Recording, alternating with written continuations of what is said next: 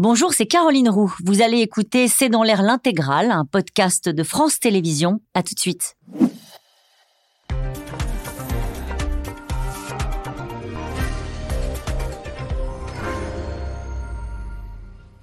Bonsoir à toutes et à tous et bienvenue dans C'est dans l'air. Un immeuble partiellement détruit par un drone, une façade éventrée, le quartier bouclé. La scène aurait pu se dérouler à Kiev, mais c'est bien à Moscou qu'elle a eu lieu. Ces dernières semaines, les attaques de drones attribuées à l'Ukraine se multiplient en Russie, en Crimée. S'agit-il d'une nouvelle étape dans ce conflit ou d'une réponse proportionnée? Cette stratégie du retour à l'envoyeur n'est-elle pas à double tranchant pour Kiev? On va s'interroger ce soir sur ce conflit à la fois technologique, hybride, mais aussi plus conventionnel avec ses chars et ses tranchées. Et justement, nous essaierons de comprendre pourquoi la contre-offensive ukrainienne avance si lentement. Une guerre qui se joue aussi sur le terrain redoutable de l'alimentation, dont les conséquences pourraient être dramatiques. Zelensky, la guerre arrive en Russie. C'est le titre de cette émission. N'hésitez pas à réagir et à interroger nos invités par SMS, Internet et les réseaux sociaux. Avec nous ce soir, le général Christophe Gomard. Bonsoir. Bonsoir. Vous êtes ancien directeur du renseignement militaire et ancien commandant des forces spéciales. Elsa Vidal, bonsoir. Bonsoir. Vous êtes rédactrice en chef de la rédaction en langue russe de RFI. Christine Dugouin-Clément, bonsoir. bonsoir. Vous êtes chercheur à la chaire Risque à l'Université Paris 1 Sorbonne. Votre livre Influence et manipulation est publié chez VA Éditions. Enfin, Frédéric Ancel, bonsoir. bonsoir. Vous êtes docteur en géopolitique, maître de conférence à Sciences Po Paris. Je cite votre dernier Que sais-je apparaître fin août Les 100 mots de la guerre aux presses universitaires de France. Bienvenue à tous les quatre. Merci de participer à C'est dans l'air en direct. Christophe Gomard, la guerre arrive en Russie, c'est ce qu'a répété à plusieurs reprises euh, Volodymyr Zelensky euh, cette semaine. Il a raison, il parle un peu vite? Non, il a raison, euh, mais c'était déjà arrivé, j'allais dire. On a déjà vu des événements sur certains aéroports militaires russes. On a vu à Belgorod, on a vu déjà des drones arriver sur le Kremlin il y a quelques mois. là, il y a une petite intensification.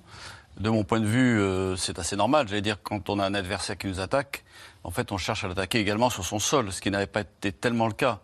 Euh, or, pour réduire ou tenter d'affaiblir un, ennemi, c'est vrai qu'on va aller chercher à taper sur son sol euh, des points logistiques, des dépôts de carburant, des dépôts de munitions, voire des axes logistiques, euh, aussi bien des, des, des, chemins de fer que des routes ou que sais-je. Le fait de taper à Moscou, en fait, a un effet, un impact très psychologique. Mm. Euh, parce que quand on regarde les destructions, en tous les cas, ce qu'on nous en montre, ce que l'on voit sur les images, en fait, c'est peu détruit. Euh, mais l'impact, je pense, psychologique est fort. C'est-à-dire que les Russes eux-mêmes doivent se dire, euh, on pensait être bien protégés, euh, cette guerre, cette opération spéciale militaire euh, est loin de chez nous, mais là, on est impacté directement. Alors, il n'y a pas eu de tués ou de blessés jusqu'à présent, euh, mais rien ne dit qu'il n'y en aura pas demain. Euh, juste une mise au point, Kiev n'a pas l'habitude de revendiquer ces attaques de, de drones jusqu'à maintenant. Il n'y a pas de doute sur le fait que l'Ukraine soit, soit derrière je, je, ne vois pas qui d'autre, à moins que ce soit des, des Russes anti-Poutine. Ça, ça, reste, ça reste envisageable en effet. Mais euh, oui, Kiev, Kiev, est forcément derrière. Vous le disiez, Elsa Vidal, ça oui, pourrait être, le, le, cas. le cas mais qu'il soit le, que ces attaques soient le fait de partisans russes anti-Poutine, de facto, ils affaiblissent la Russie et c'est au profit de l'Ukraine, donc ça reste la même direction. Ouais. C'est une nouvelle étape ou c'est euh, une, riposte proportionnée euh, à l'invasion de la Russie Alors, je dirais euh, que ça a été très bien dit que ce n'est pas nouveau. Euh, dès les premiers mois de, de, la guerre, Zelensky a voulu démontrer non seulement à sa propre population, ce qui est très important, hein, psychologiquement parlant, mais également aux Occidentaux qui le soutiennent et bien évidemment au pouvoir et à la population russe qu'il était capable, lui aussi, de frapper sur le sol russe. Ça, c'est le premier point. Donc, c'est effectivement pas nouveau, ça a déjà été fait. Deuxième point, la contre-offensive ukrainienne, manifestement, euh, elle marque le pas. C'est le moins qu'on puisse dire. Je ne sais pas si on peut déjà parler d'échec ou pas, mais il est bien évident que sur le front, au sens le plus militaire du terme, euh, là, l'avancée ukrainienne n'est pas, en tout cas, celle qui avait été souhaitée. Par conséquent, on va vraisemblablement tenter d'intensifier effectivement la dimension psychologique de la guerre. C'est pas en frappant des objectifs, euh, surtout de manière euh, à la fois, enfin, mineure et, euh, et proportionnée, qu'on va inverser le rapport de force. En revanche, effectivement, il s'agit de dire encore une fois aux trois dimensions, hein, population et pouvoir euh, l'Occident et la population ukrainienne, qu'il ne faut pas oublier, qu'on est capable de le faire et qu'on ira de plus en plus fort et de plus en plus loin. Je pense qu'il s'agit quelque part de, pallier les euh, difficultés du front au sens le plus militaire du terme. C'est ça, Christine Gouin-Clément. On, on, regarde ailleurs pour éviter de, de, voir les difficultés euh, sur le front. C'est ce que dit l'armée russe, c'est ce que disent les Russes. Alors, il y a plusieurs choses. Vous êtes aussi, euh, c'est euh, ce que l'on disait, hein, dans une approche de, vraiment de harcèlement euh, qui vise à tendre un petit peu la population et à rendre plus compliqué, alors à la fois la, la position du président Poutine, qui est entre sécuriser la population et rassurer, et en même temps arriver à prendre des décisions qui pourraient être compliquées, type mobilisation, pour, nouvelle vague de mobilisation de la population russe pour soutenir l'effort de guerre. Donc on a tout cette approche-là.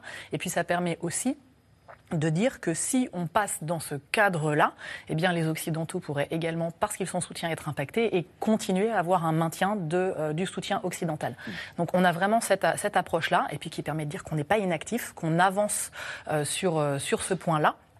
Et il y a déjà des réponses qui commencent à être mises en place par le, par le pouvoir russe d'ailleurs. Oui, et notamment dans, ce, dans ces réponses, qui sont soit institutionnelles, soit communicationnelles. Si on commence par le communicationnel, c'est très intéressant de voir que ces frappes euh, sur le quartier d'affaires de Moscou, euh, donc euh, Moscou City, ont eu lieu d'affilée. Elles ont eu lieu d'ailleurs sur le même immeuble pour montrer à quel point les autorités russes n'étaient pas en capacité le jour d'après de sécuriser ce qui avait déjà été une cible. Euh, les travailleurs qui travaillent dans cet immeuble ont été placés en télétravail. C'est un immeuble en fait qui dépend d'un ministère du développement économique.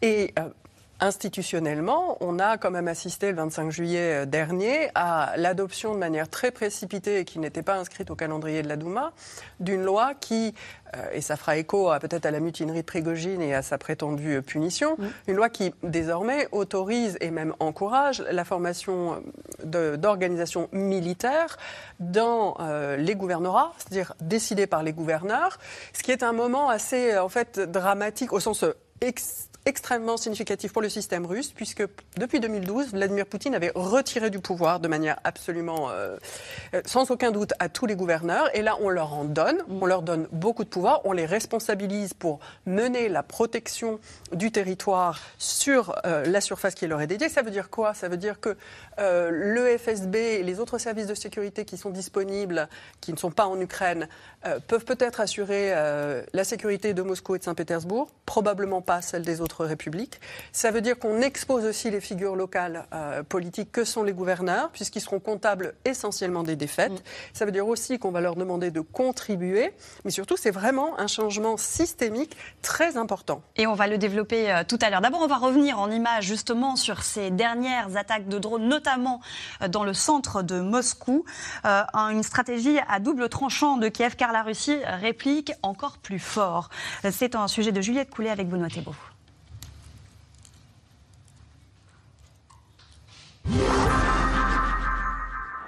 Moscou touché en plein cœur ce week-end. La guerre des drones, jusque dans les tours de ce quartier d'affaires de la capitale. Aucune victime, mais c'est la deuxième fois en une semaine que la ville est visée. Des routes ont été bloquées. L'aéroport de Moscou a été fermé pour la matinée.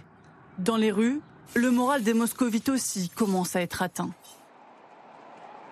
Dans cette situation, n'importe quel endroit peut être touché. Donc c'est difficile de se sentir à 100% en sécurité. Tout cela, c'est vraiment moche. Je suis inquiet. Je n'ai pas peur, mais je suis inquiet. Par exemple, aujourd'hui, j'ai pensé à acheter un film de protection pour mes fenêtres, pour qu'aucun débris ne pénètre dans mon appartement.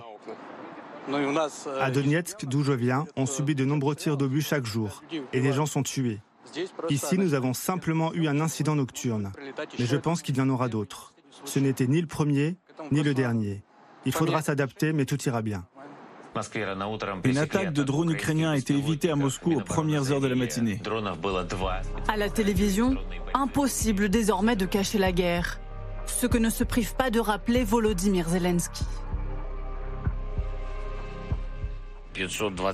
Aujourd'hui, c'est le 522e jour de la soi-disant opération militaire spéciale que les dirigeants russes s'attendaient à voir durer une semaine ou deux. L'Ukraine se renforce.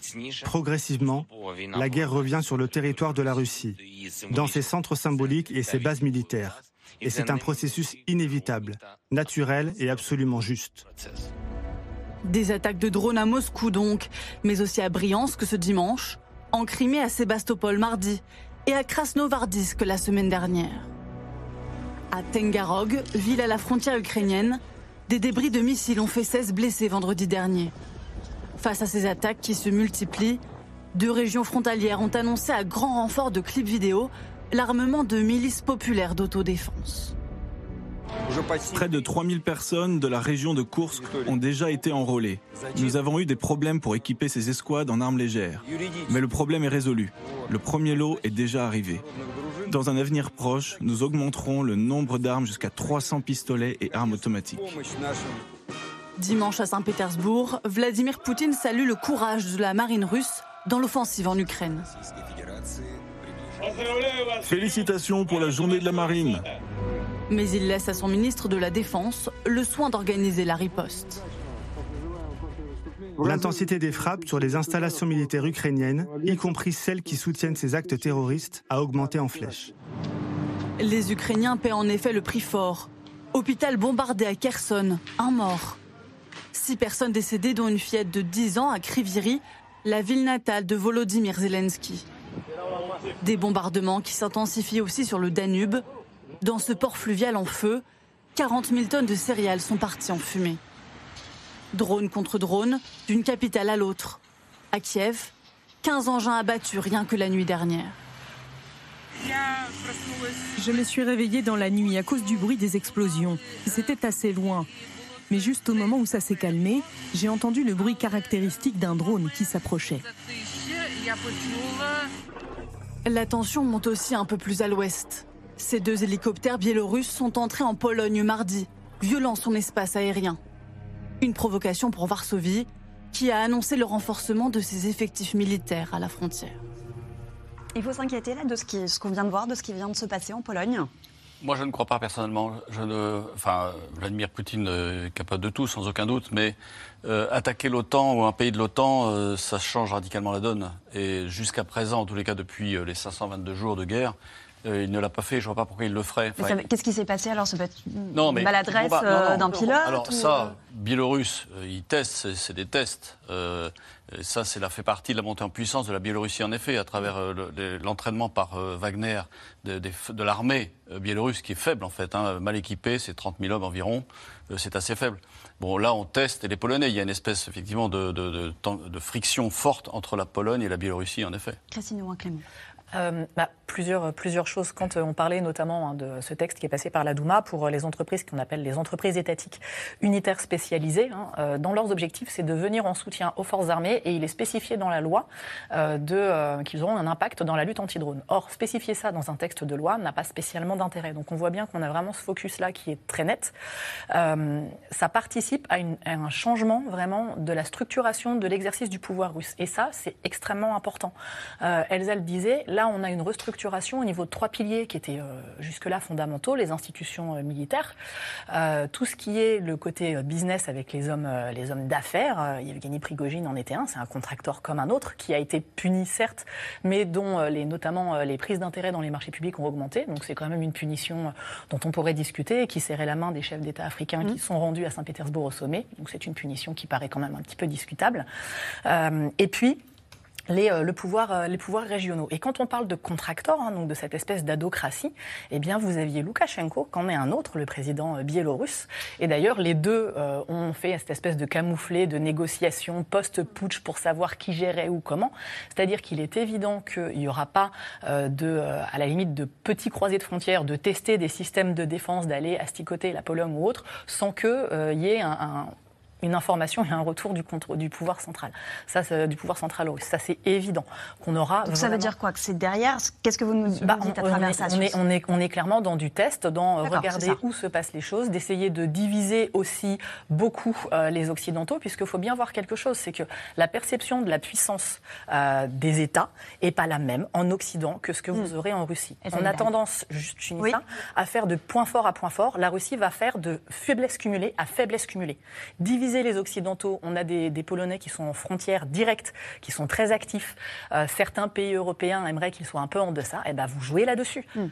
Et pas que les Européens. J'ai envie de dire que le pouvoir exécutif russe a compris une chose, c'est qu'au sommet de Vilnius, le dernier sommet de l'OTAN, on a fait comme en 2008, on a dit très clairement, l'Ukraine ne va pas entrer maintenant dans l'OTAN parce qu'elle est en guerre, parce que ses frontières sont contestées et parce qu'il y aurait un effet d'entraînement avec l'article 5. Et on a réentendu sur le cas de la Pologne et du Bélarus, les États-Unis laissaient entendre que l'article 5 ne s'applique pas automatiquement. Et ça, c'est décodé à Moscou en termes très simples, que d'aucuns trouveraient sans doute trop basiques, mais c'est comme ça que c'est décodé, qui est, en fait, vous pouvez continuer, c'est votre zone d'influence, il n'y aura pas de guerre avec l'OTAN. Donc je pense qu'ils testent la résistance et ils essayent de savoir jusqu'à quel point, en fait, on recule avant d'avoir un geste fort, parce que ce que nous, on conçoit comme un geste fort et ce que les autorités russes conçoivent comme un geste fort n'appartiennent pas du tout au même registre. Et ce sont quoi les, lignes rouges pour nous, pour, pour la Pologne? Ben, On ne le sait pas. Hmm. On n'a pas eu l'occasion de le tester, on ne le sait pas. Et en tout cas, on sait que pour la Géorgie et pour l'Ukraine, il n'y en a pas. Euh, on va revenir sur ces drones. Les attaques de drones ont-elles un effet psychologique pour les Russes? On avait commencé à en parler tout à l'heure. C'est l'objectif, puisque ces attaques de drones sur Moscou n'ont fait aucune victime, il n'y a eu que quelques dégâts matériels. Euh, la portée psychologique est plus importante. Oui, oui, on, essaie de jouer sur le, psychologique avec les drones. Hein. Pour l'instant, euh, rien ne démontre, d'ailleurs rien n'a jamais démontré dans aucun conflit euh, récent, euh, que les drones étaient capables de, à eux seuls en tout cas, de rompre un front par exemple ou de, ou de permettre de remporter une victoire. je pense que les Russes, tout ce qu'on a vu, illustre non pas des forces mais des faiblesses de l'État russe. Quand vous encouragez la militarisation d'une partie de vos citoyens et même d'ailleurs de votre armée. Et, on ne reviendra pas sur l'épisode Wagner qui s'est retourné dans une certaine mesure contre Poutine, mais enfin tout ça est un aveu de faiblesse.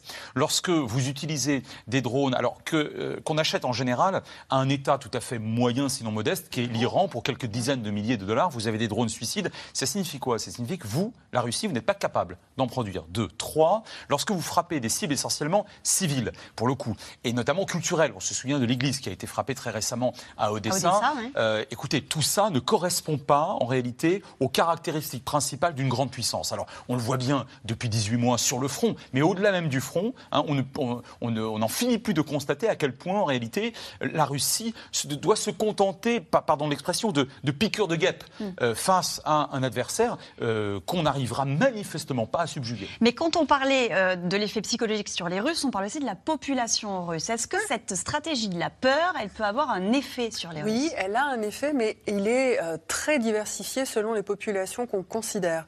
D'abord, il faut comprendre aussi que une chose, l'espace médiatique russe, il est très cloisonné. Donc ces frappes à Moscou, elles ont fait assez peu de dégâts, elles sont visibles par nous, elles sont assez en revanche, peu elles ont, pardon, elles ont, elles ont euh, entraîné le dysfonctionnement de, l'aéroport international à Moscou. Oui, il y a une fermeture. Est-ce que les médias en ont parlé? Assez peu, et ça a été exploité en termes de... Bah, vous avez bien dit que l'État ukrainien est un État terroriste qui en veut à notre sécurité, euh, et donc ça, c'est recyclé. Et on sait également qu'il y a une grande inquiétude de la part de l'administration présidentielle russe quant euh, aux effets très puissant psychologique que pourraient avoir les frappes sur la Crimée. Et donc, autant on a un peu parlé de ces frappes à Moscou, sur Moscou City, mais c'est l'élite, c'est l'élite financière et ça peut être dévié dans une colère à la fois populiste ou tournée contre les Ukrainiens. Mais en ce qui concerne les frappes en Crimée sur les différents ponts et les infrastructures, là, on a eu euh, comme des instructions très claires données euh, notamment aux blogueurs euh, de guerre de ne pas en parler parce qu'on craint une contagion de panique et des départs de la Crimée vers la Russie. Par ailleurs, il y a aussi euh, des sondages que l'administration présidentielle a menés, qui ont été fuités par, euh, et, dont les contenus ont été rendus publics par un ancien spin doctor euh, de Vladimir Poutine, qui montrent bien qu'il commence à y avoir un une désaffection pour la guerre et pour la figure tant de Vladimir Poutine que de Prigogine, mais qu'elle n'est pas la même en région et à Moscou. C'est pas pour les mêmes raisons qu'on se désintéresse ou qu'on se sépare et qu'on critique euh, les figures euh, politiques. Donc Prigogine, par exemple, il est jugé euh, à Moscou, il est repoussé parce que c'est un criminel. Il n'est pas assez digne, on va dire, de l'élite moscovite. et Vladimir Poutine Et Vladimir Poutine, ça baisse un peu, mais c'est parce qu'il n'est pas capable de protéger. Mais ça se mesure comment, ça? Ah ben en fait par des focus group.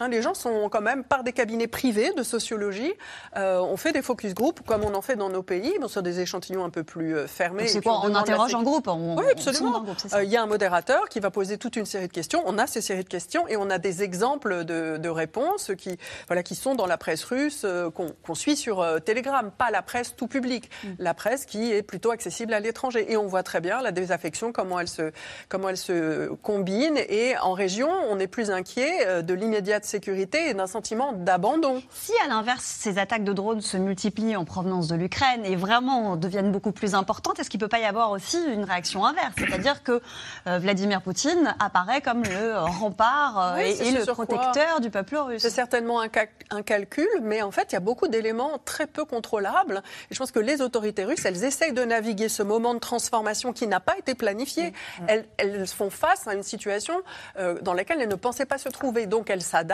et elles sont obligées de mesurer les effets sur la population. Bien sûr, on attend un, mouvement de cohésion, mais il y a d'abord un mouvement d'abandon. Oui, la, propagande du Kremlin est très intéressante. C'est une propagande non pas triomphaliste, mais victimiste.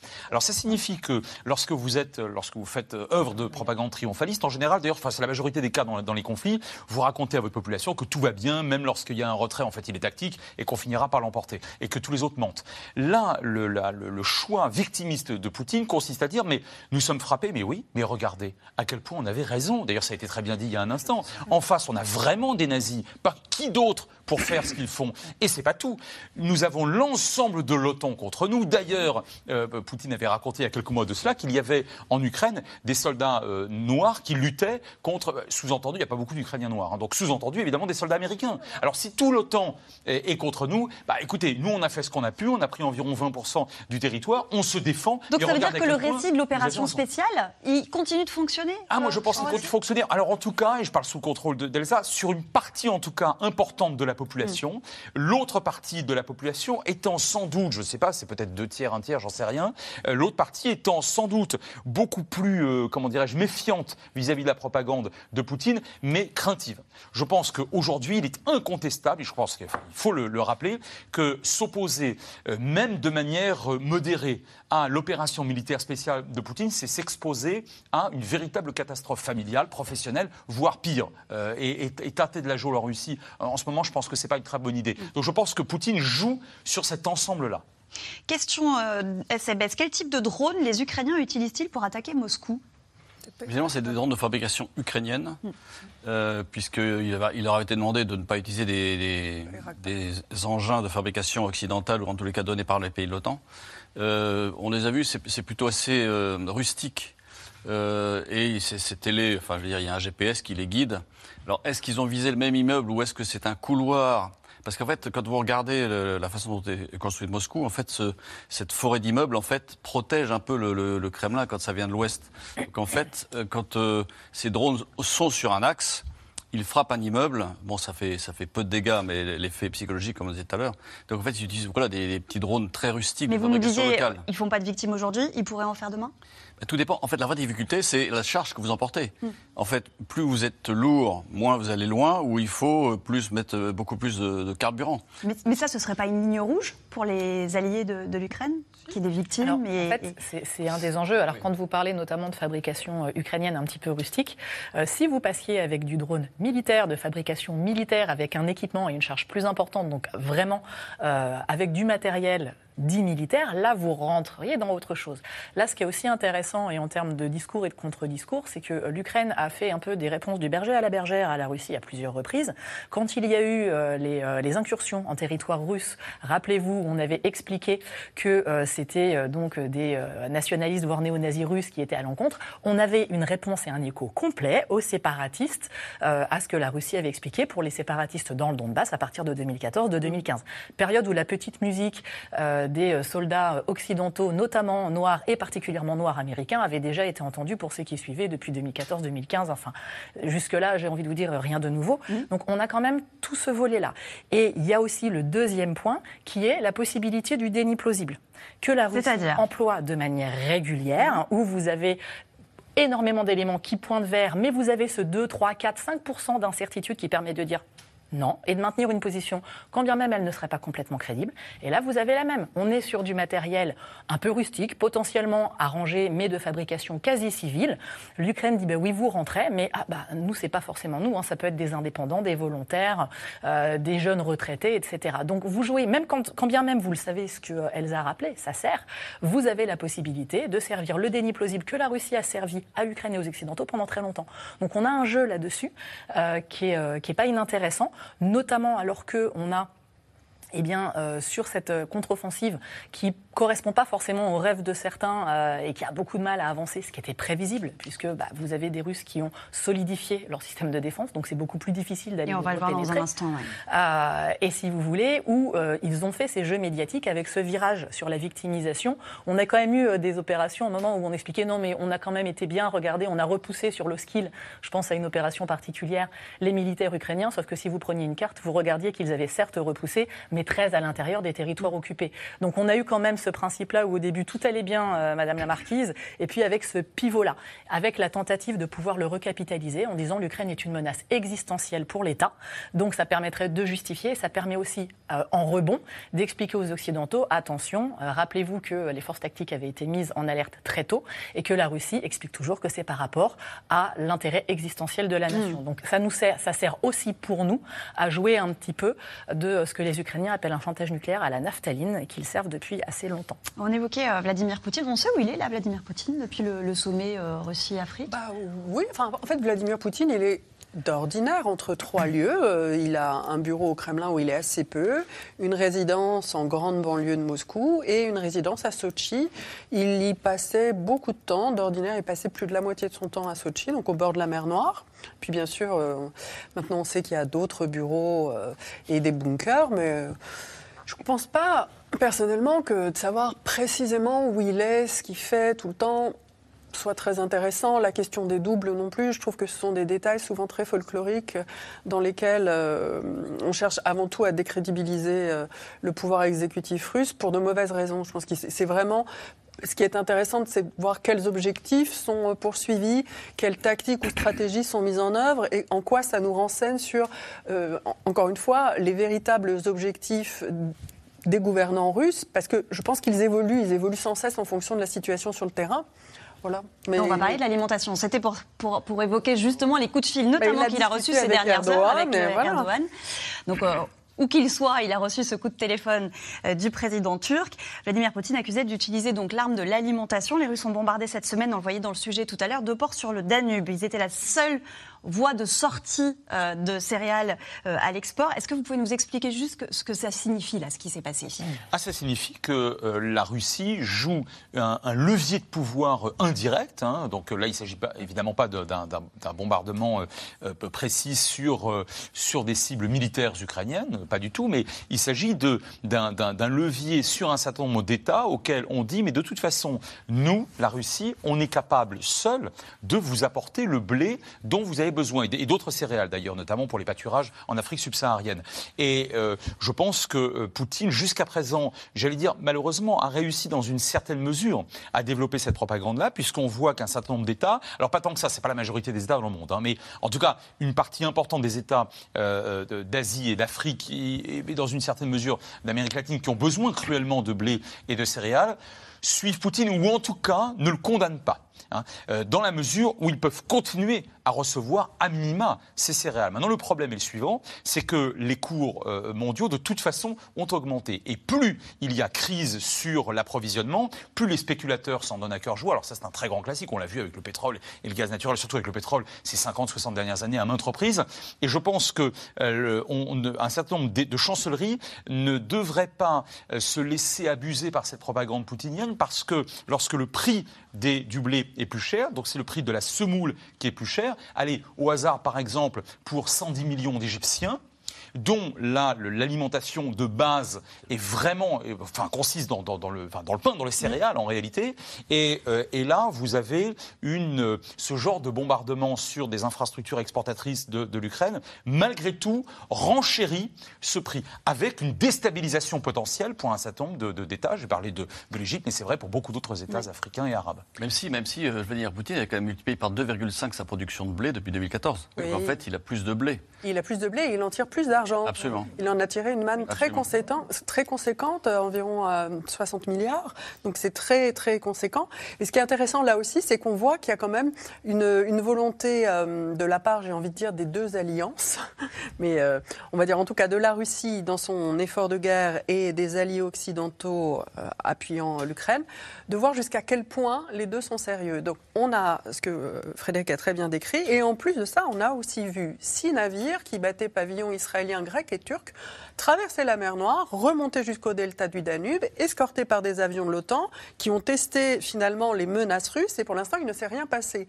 Donc la prochaine étape c'est de savoir est-ce qu'ils peuvent aller jusqu'à Odessa et ce que vont faire les Russes. Et par ailleurs, parmi les, les deux États très puissants, tolérants vis-à-vis de la Russie jusque-là, mais très dépendants de ses importations céréalières, il y a la Chine, et la Turquie. Et donc moi j'attends de voir ce qui va se passer avec la rencontre Erdogan-Poutine, qui pour l'instant n'est pas fixée mais qui doit se tenir en août, ce qui va se passer avec les BRICS et ce qui se passera à l'Assemblée générale parce que de l'ONU qui sera en septembre. J'attends de voir la réaction chinoise sur cette question et la réaction turque qui me semble peser plus en capacité de peser sur une décision russe que celle des pays, des pays africains. Et selon moi, c'est pas que le problème de céréales, c'est qu'ils cherchent à détruire les infrastructures portuaires. Ah oui, en plus de cela, oui. Euh, plus que les céréales. Si, si par hasard, dans, dans, les bombardements, il y a des céréales, c'est un sujet. Mais en fait, ils cherchent à détruire les infrastructures portuaires pour que ces ports, ensuite, ils veulent transformer la mer d'Azov en mer russe. Ça, ils l'ont déjà fait à l'heure actuelle. Est-ce que ça tiendra?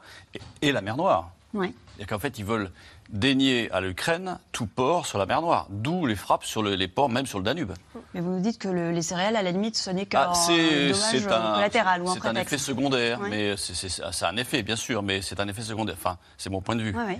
Dans les différents objectifs de guerre, ce qui avait d'ailleurs été un des, un des des gros questionnements. Quels sont, euh, quel est l'objectif de guerre final de Vladimir Poutine? Alors, on a eu un réajustement et un flou parce que c'est beaucoup plus simple d'avoir un objectif flou.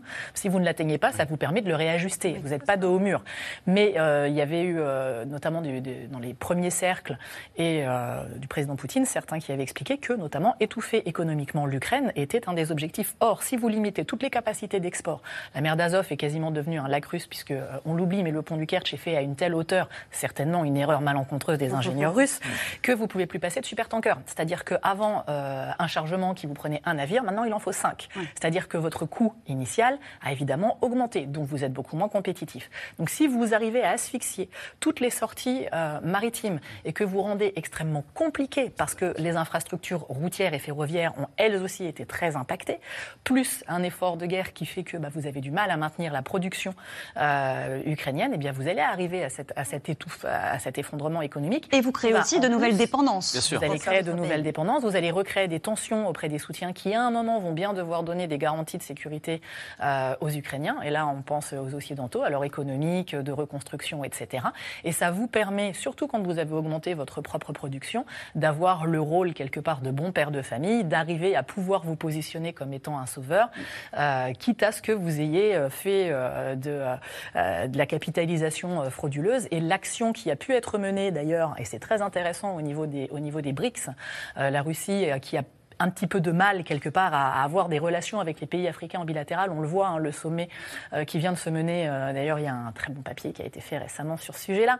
Euh, beaucoup moins de chefs d'État s'y sont rendus qu'en 2019. On voit que les projets de 2019 ont rarement atteint une maturité. La plupart sont restés lettres mortes, inachevées, voire pas commencées. Donc, si vous voulez utiliser les briques pour arriver à essayer de pousser cette puissance-là, c'est un moyen de contourner et de ne pas avoir à porter pour la Russie la totalité de l'effort de la collaboration avec ces pays-là, sachant que bah, c'est un État qui n'a pas un PIB monstrueux, qui doit soutenir un effort de guerre, qui doit soutenir beaucoup de choses. On ne peut mmh. pas être sur tous les fronts. Donc, des points de contournement, bah, c'est un avantage. Oui. Les BRICS en est un Oui, c'est ça. Et là, mais là aussi, on a, on a traduction d'une véritable faiblesse. En réalité, c'est une guerre de dépit qui est menée sur le, sur le blé, sur les céréales euh, d'Ukraine. Euh, il y a 18 mois de cela, la Russie tentait de chasser un pouvoir prétendument euh, nazi, de l'envoyer à Varsovie ou ailleurs, et de reprendre la férule sur l'ensemble de l'Ukraine. Bon, vous, Ukrainiens, vous n'avez pas voulu de nous, eh bien, on va utiliser la politique de la terre brûlée. En fait, c'est ça. Et on vous tape vos églises, on vous tape vos euh, immeubles civils, on vous empêche de, euh, de commercer euh, correctement. Et donc, effectivement, on, on, vous étouffe puisque vous n'avez pas voulu, quelque part, revenir sous notre giron. C'est fondamentalement un signe de faiblesse. Et je crois d'ailleurs que vis-à-vis d'un certain nombre de chancelleries, ça, ça, ne passe que difficilement. Et c'était un scénario qui n'était absolument pas anticipé? Ah, moi, je pense qu'il n'était pas anticipé. Moi, je pense que le scénario anticipé. Parce qu'il y a un an, on se souvient, Poutine, Odessa était très protégée au, moment, au, au début de la, de, la, de la guerre en Ukraine. Toutes ces zones-là étaient extrêmement protégées. Oui, alors, alors euh, bah, c'est-à-dire que euh, Poutine pensait n'avoir même pas besoin de faire la guerre au tout début, puis ensuite pensait euh, l'emporter assez rapidement. Et en réalité, il a attaqué essentiellement au sud une fois que enfin, Kiev a été abandonné, parce que c'était pas possible de, de, de la prendre. Et aujourd'hui, on a affaire à une armée russe qui a pris donc environ 20% du territoire ukrainien, essentiellement au sud. Alors, en, en ayant échoué jusqu'à Odessa, mais effectivement, le général Gomar le rappelait euh, tout à l'heure, la mer d'Azov aujourd'hui est complètement enfin, russe ou russifiée, appelez ça comme vous voulez, et la Crimée pour l'instant est quand même encore solidement tenue euh, par la Russie. Ça signifie que jusqu'à présent, les, les Russes ont échoué stratégiquement et tentent tactiquement, hein, ce que j'appelais tout à l'heure des piqûres de guêpe ou des coups d'épingle, y compris donc par ce levier euh, commercial anti, euh, anti-ukrainien. Je voulais juste faire une incise.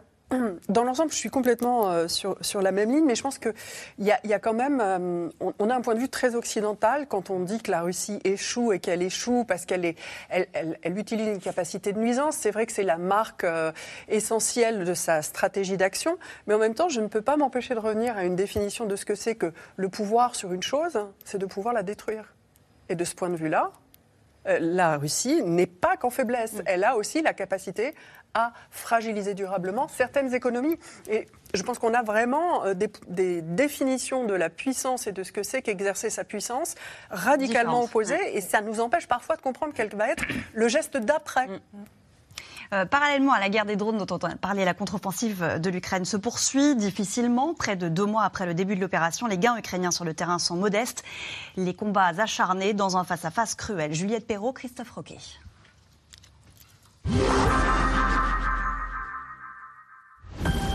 La scène a été filmée par un pilote de drone ukrainien. Un soldat russe livré à lui-même au milieu des tranchées. Touché par un tir, il tente de se relever mais est grièvement blessé. Exténué et à découvert, il s'empare de son arme et se suicide quelques minutes plus tard. Des images qui se répètent sur la ligne de front. L'épuisement et le désespoir face à un conflit qui n'en finit pas. Depuis le début de la contre-offensive ukrainienne en juin, les gains de territoire sont minimes. 204 km dans la zone sud, 37 km à l'est autour de Bakhmut. Dans cette zone, les combats se poursuivent sans relâche. La forêt est dense, la visibilité réduite. Certains tirs russes parviennent tout de même à atteindre leur cible.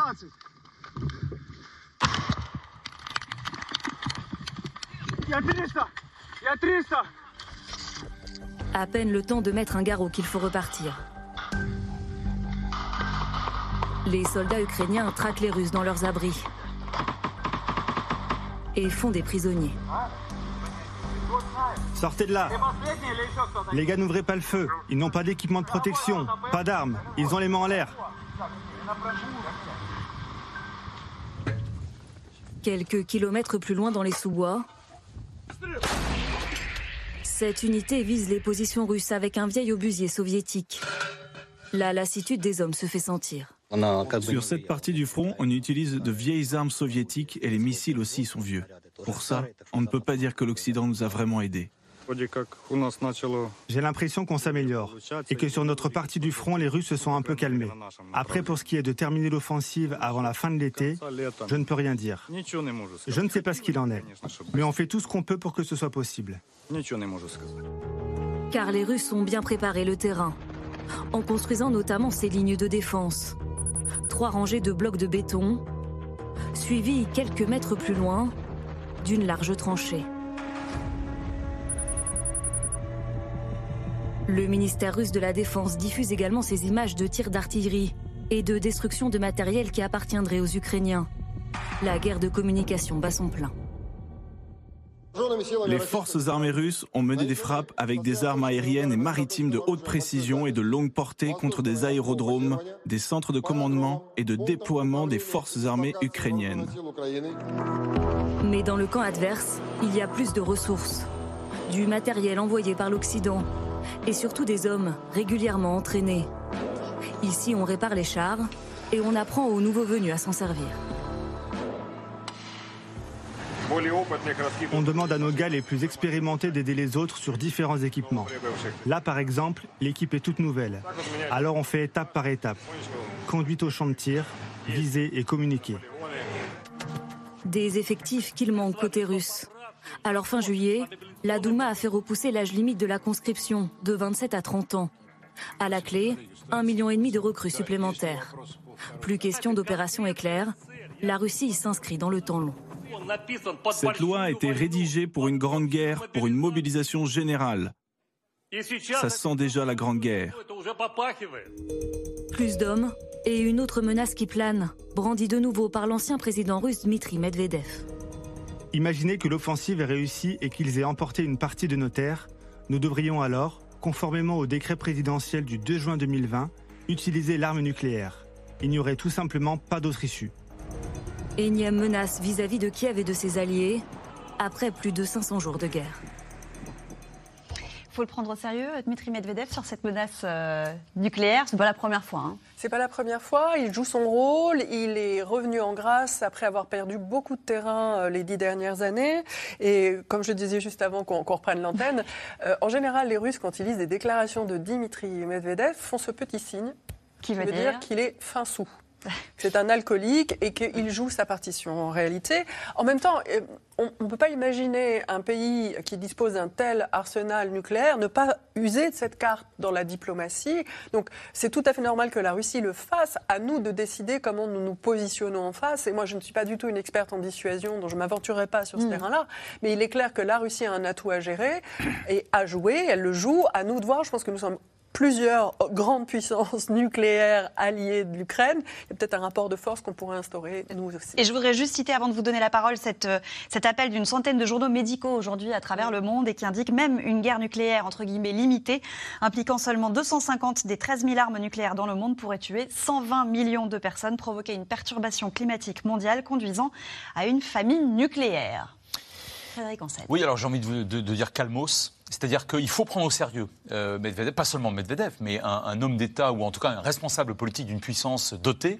Euh, lorsqu'on évoque l'arme atomique, lorsqu'on évoque, sans la nommer, l'apocalypse, hein, à quatre reprises, hein, depuis 18 mois, Poutine a évoqué un risque d'apocalypse. Alors il ne parle pas de la bombe, on, comprend très bien ce que ça veut dire. Euh, je, pense qu'il joue effectivement un, rôle, Medvedev, mais si Poutine ne voulait pas, il ne le jouerait pas. Autrement dit, il joue un peu le méchant, une espèce de, de bouffon du roi qui est sans doute, oui, sans aucun doute, euh, assez peu sobre. Mais le problème, c'est que euh, ça correspond à la volonté de Vladimir Poutine d'exercer une pression psychologique, notamment sur les Occidentaux. Et en cela, au fond, il n'y a rien d'extrêmement nouveau. Moi, ce qui me paraît très intéressant, c'est que depuis plusieurs mois, Poutine lui-même n'a pas euh, prononcé, d'un point de vue rhétorique, sémantique, il n'a plus parlé de l'apocalypse. Il laisse Medvedev le faire. Et j'ai une, une- une hypothèse bien, bien modeste euh, qui passe par la Chine. Les Chinois sont une puissance extrêmement conservatrice sur les questions nucléaires. Les Chinois détestent qu'on agite euh, à, à tout bout de champ. Donc il ne veut pas conflit. froisser les Chinois et laisse Absolument, parce qu'à quatre reprises, je le disais, lorsque Vladimir Poutine a évoqué l'apocalypse, les Chinois, à chaque fois, l'ont durement tensé, et encore récemment par un geste très fort, puisque juste après, comme par hasard, ils appelaient, enfin Xi Jinping appelait personnellement euh, euh, Monsieur Zelensky. Bref, le chef des nazis, finalement, hein, aux yeux de- du Kremlin. Donc, si vous voulez, le- le- la Chine, là-dessus, est intraitable dans une moindre mesure, l'Inde aussi. Et donc, je pense que Poutine utilise, dans une certaine mesure, euh, Medvedev pour continuer à maintenir la pression sur, le, sur ce dossier nucléaire. Peut-être pour rebondir là-dessus, non seulement il l'utilise, mais euh, Medvedev est une figure qui est connue pour les Occidentaux et de tout le monde, y compris ceux qui n'étaient pas forcément spécialistes de cette région du monde. Donc quand vous arrivez à dire à, à- à- à tout à chacun euh, qu'un ancien président euh, va avoir ce genre-là, ça a un impact sur Ce vos sera plus populations. efficace qu'un Lavrov, par permet- exemple, où on va plus. Non, ça pourrait être. Mais Lavrov est pas dans cette. L'usage qui est fait de Lavrov est totalement différent, donc ça, ça ne serait pas compatible avec euh, le, le rôle euh, qu'il occupe. Euh, c'est l'efficace, c'est l'efficace pragmatique. Euh, et à côté de ça, ça permet aussi qu'on ait un président Poutine qui paraisse comme étant modéré et quelque part une planche de salut avec laquelle discuter. Pour rebondir sur le dossier chinois, effectivement, la Chine est allée expliquer qu'on allait peut-être se calmer euh, en agitant la menace nucléaire, notamment parce que c'est mauvais pour les affaires. Euh, en termes de climat d'affaires, vous n'aimez pas quand il y a du business que vous ayez deux ou trois personnes qui excitent la puissance nucléaire tout le temps. Et il y a un autre enjeu, c'est que à partir du moment où vous expliqueriez que pour un conflit entre deux puissances sur un enjeu territorial, si on est euh, sorti de toute effectivité, et qu'on utilise l'emploi de l'arme nucléaire, qu'est-ce qu'on fait entre l'Inde et le Pakistan? Qui sont euh, directement liés à la Chine et qui sont dans la zone chinoise. Qu'est-ce qu'on fait entre l'Inde et la Chine? Et ça, euh, la Chine qui a une politique de long terme et qui est structurée sur l'économie n'en veut pas. Donc c'est là où on a eu vraiment cette, euh, cette, cette pédale douce remise sur ce volet-là, alors que la Russie utilise le poids des mots et fait ce qu'on appelle de la heavy metal diplomatie, hein, c'est-à-dire utilise tout ce qui est l'art déclaratoire et tout ce qui va reposer sur la puissance militaire pour pousser sa diplomatie. Rappelez-vous, quand on a expliqué que euh, dans l'exclave, qui n'est pas une enclave, même si la Russie aimerait l'expliquer comme ça, de Kaliningrad, on mettait des Iskanders qui ont une capacité d'emport de puissance nucléaire. Or, vous êtes aux frontières de euh, l'Union européenne. Donc, vous expliquiez, vous, vous jouiez déjà là-dessus. Et ça, ça s'était passé au moment de l'annexion de la Crimée. Donc, on a toujours ce discours-là au niveau de la Russie. Mais là, quand ils l'ont durci, la Chine a un peu tapé du poing sur la table. Et mine de rien, avec le conflit, bah, la Russie est de, a une relations de dépendance, notamment économique, avec la Chine. Donc ils ne peuvent pas faire n'importe quoi. Question SMS, la contre-offensive ukrainienne progresse-t-elle? Quelle est la situation à Bakhmut Non, la, contre-offensive ukrainienne ne progresse pas. Euh, alors de quelques kilomètres carrés, mais en fait on dit quand ils en, ils en gagnent, mais on ne dit pas quand ils en perdent. Mm. Euh, donc pour moi le front est relativement stable. Euh, les forces sont à peu près équivalentes de part et d'autre de la ligne de front. D'un côté, on a une masse russe en, en, termes de canons et en termes d'obus. Côté ukrainien, on a une capacité technologique supérieure en termes de précision. Mais pour moi, le front ne bouge pas. Et du côté de Bakhmut, ça n'évolue pas. Euh, c'est-à-dire que... Ce que Comment ça se fait euh, Il y a des obstacles, je sais pas, géographiques, météo... Euh, les Russes, les Russes ont, eu six mois pour préparer des lignes de défense. Ne se sont pas vus continuer leur offensive ou alors modestement pour continuer à compléter les oblasts euh, dont ils revendiquent effectivement l'appartenance à la Russie. Euh, mais, c'est tout. Et ils ont créé 5, 6 lignes de, défense fermes, euh, devant lesquelles ils ont mis des mines. Donc en fait, quand vous, ne progressez pas. Et la masse ukrainienne est insuffisante pour créer une percée euh, c'est une guerre très transparente. Donc en fait, en termes de renseignement, tout le monde sait tout grâce aux drones. Donc avant de bouger, de masser des troupes à un endroit précis du front, c'est plus compliqué. Mm. Encore faut-il divertir à un endroit pour euh, gagner un effet de surprise. Et je ne vois pas aujourd'hui ce qu'on appelait un game changer. Euh, pardonnez-moi l'utilisation de cet anglais, mais c'est-à-dire quelque chose qui va changer la donne sur le front. Ça veut dire quoi? Ça va se stabiliser et... Ah, pour moi, aujourd'hui, c'est relativement stable euh, sur 900 km de front, ce qui est quand même très, très vaste. Euh, c'est-à-dire, c'est la, la, France, en fait, c'est la longueur de la France. Euh, ça, pour l'instant, c'est stabilisé. Qu'est-ce qui peut changer? Les armes occidentales? Ben oui. Bah, je ne suis même pas certain. Non Je ne suis même pas certain. En fait, en termes de production, de capacité de production, par exemple, d'obus, euh, l'Europe et les États-Unis sont incapables de fournir le nombre d'obus suffisant pour alimenter les, canons euh, et les obusiers ukrainiens. Par exemple, les, les, Ukrainiens utilisent environ 5000 obus par jour, mmh. c'est-à-dire 150 000 obus par mois. C'est-à-dire que les Américains aujourd'hui construisent 25 euh, 000 ou 30 000 obus par mois ils ont décidé d'en produire 90 000 en 2025 par mois. 2025. Alors si on rajoute la production européenne, on arrive peut-être aux 150 000, mais c'est tout juste. Et c'est-à-dire qu'en plus, on a vidé les stocks occidentaux. Donc, vous voyez, on n'a pas su anticiper, c'est aussi l'échec des, des Occidentaux. On n'imaginait pas une telle guerre de haute intensité réellement comme ça. Les guerres menées par les Occidentaux jusqu'à présent, euh, c'est ce qu'on avait fait en Afghanistan, c'est ce qu'on a fait au Sahel, c'est ce qu'on a fait en Irak et en Syrie. C'est-à-dire c'est pas ce qu'on appelle une guerre de haute intensité, donc l'utilisation de munitions était beaucoup moindre. Il y a l'utilisation d'armes à sous-munitions qui est en question aussi, Alors, en fait, euh, livrées par les, les États-Unis. Parce qu'en fait, ils n'étaient pas capables de donner réellement autre chose. Et qu'ils ont, ils ont ça. Et cette, cette capacité en. Elles sont utilisées des deux côtés Elles sont utilisées des deux côtés, oui. C'est-à-dire que ça permet de répandre sur le sol soit des, engins explosifs qui explosent tout de suite pour faire péter justement les mines euh, qui sont déjà au sol, ça c'est une utilisation possible, soit ça laisse, ça mine le, terrain. Le problème c'est que c'est difficilement identifiable même sur un plan euh, côté magnétique. Donc en fait c'est très dangereux pour la population après. Et c'est très long à déminer, voire c'est impossible à déminer. Et je crois que certaines de ces sous-munitions, ces bombelettes, peuvent exploser des années et des années plus tard. Absolument, c'est le problème. Vous savez que du côté de Verdun, il y a toujours des zones rouges euh, qui sont postérieures à la, la Première Guerre mondiale, des zones dans lesquelles on ne peut pas aller. Oui, c'est ça. Je rejoins ce qu'a dit Général Goma. Il n'y a pas aujourd'hui de, de, force pénétrante euh, de part et d'autre. C'est-à-dire que vous ne disposez pas de part et d'autre, par exemple, de divisions blindées euh, qu'on peut projeter sur un point précis du front et qui pourrait permettre de déstabiliser euh, le, front au détriment de l'ennemi. Vous ne disposez pas, en tout cas du côté ukrainien, et les Russes ne les utilisent pas, euh, des, si on n'a pas envie de les perdre, euh, des, des, des, escadrilles de chasseurs bombardiers qui performantes, qui mmh. permettraient effectivement là aussi de bousculer le front. Front. J'assimile souvent ce front, et depuis au moins six mois maintenant, à un combat de sumo dans de la boue. C'est-à-dire que vous pouvez euh, bousculer dans une certaine mesure pour un petit temps l'autre, mais pour l'instant, rien n'indique qu'il y aura effectivement une, une percée euh, du front. Et ça, c'est au détriment des Ukrainiens. Parce que fondamentalement, ce qui a été dit est très juste, depuis six mois, sept mois, huit mois maintenant, depuis la fin de la contre-offensive de septembre-octobre 2022, donc ukrainienne, les, les Russes se sont surbétonnés. Mm. Alors au sud, vous avez un, fleuve qui en aval est extrêmement large, c'est le Dniepr, extrêmement difficile donc à, franchir.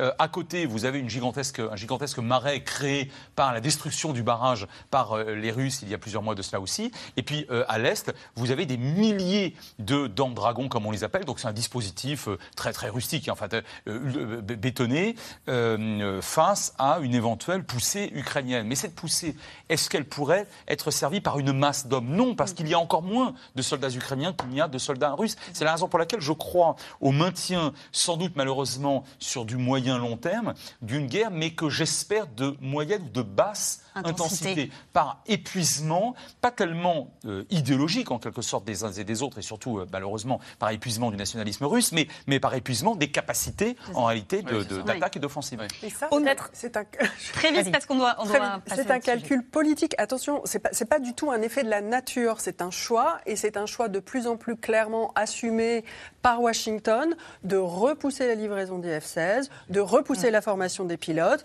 d'essayer de viser cette ligne de crête. On va faire en sorte que ça coûte de plus en plus cher à la Russie euh, de s'engager ou de maintenir dans cette guerre, mais qu'elle ne s'effondre pas, qu'elle ne vive pas une très grande victoire. Et une très grande victoire ukrainienne pour éviter euh, l'effondrement du régime. Ce faisant, on expose l'Ukraine à elle s'épuiser. Oui, la, vraie, la, vraie, difficulté pour les Américains, c'est qu'il y a une, enfin, une explosion de la Fédération de Russie. Et avec derrière 6000 armes nucléaires euh, qui pourrait partir un peu n'importe où. En fait, il y, a un sujet avec, l'arme nucléaire. Au milieu de l'enfer, un peu de répit pour les civils mineurs. On va maintenant se rendre euh, en Haute-Saône, au centre de vacances ukrainien de Rosé. Ça fait 44 ans qu'il accueille des enfants de familles ukrainiennes. Les enfants de Tchernobyl avaient été reçus là-bas. Aujourd'hui, ce sont les enfants de la guerre. Nous avons suivi un groupe de 60 mineurs de 6 à 17 ans, pris en charge pour deux semaines. C'est un reportage de Théo Manval, Aubry Perrault, David Lemarchand et Nicolas Baudry-Dasson.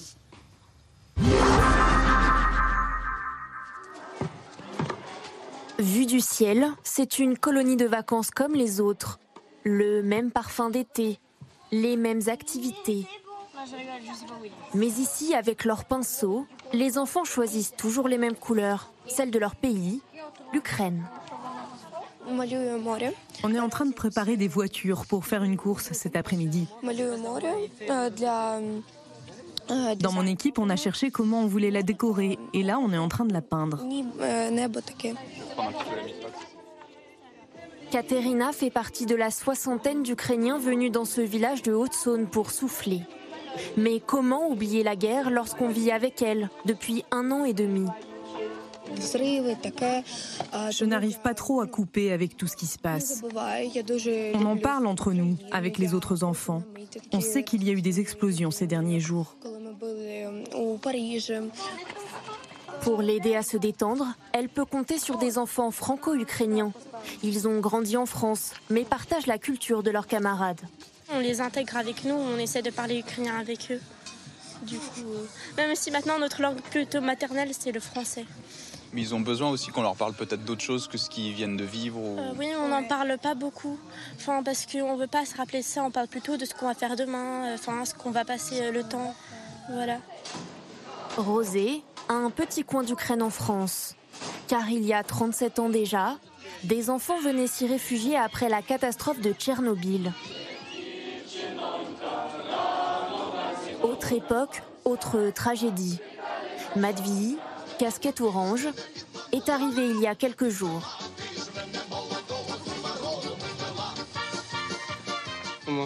Ça permet de s'aérer l'esprit un peu.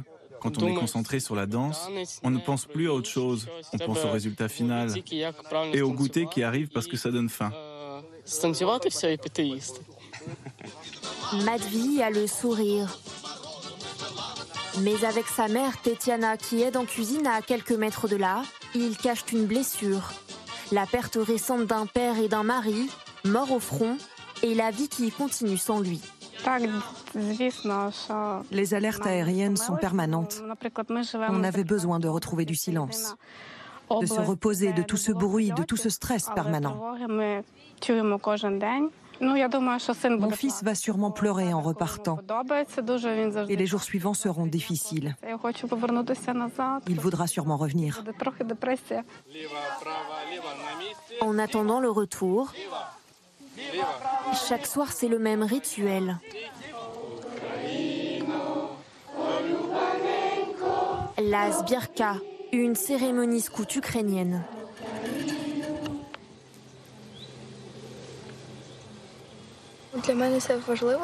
C'est un moment très important pour moi dans la journée, qui compte beaucoup. Parce qu'à ce moment-là, on chante une chanson patriotique. Et les paroles de cette chanson nous rappellent que notre pays est fort.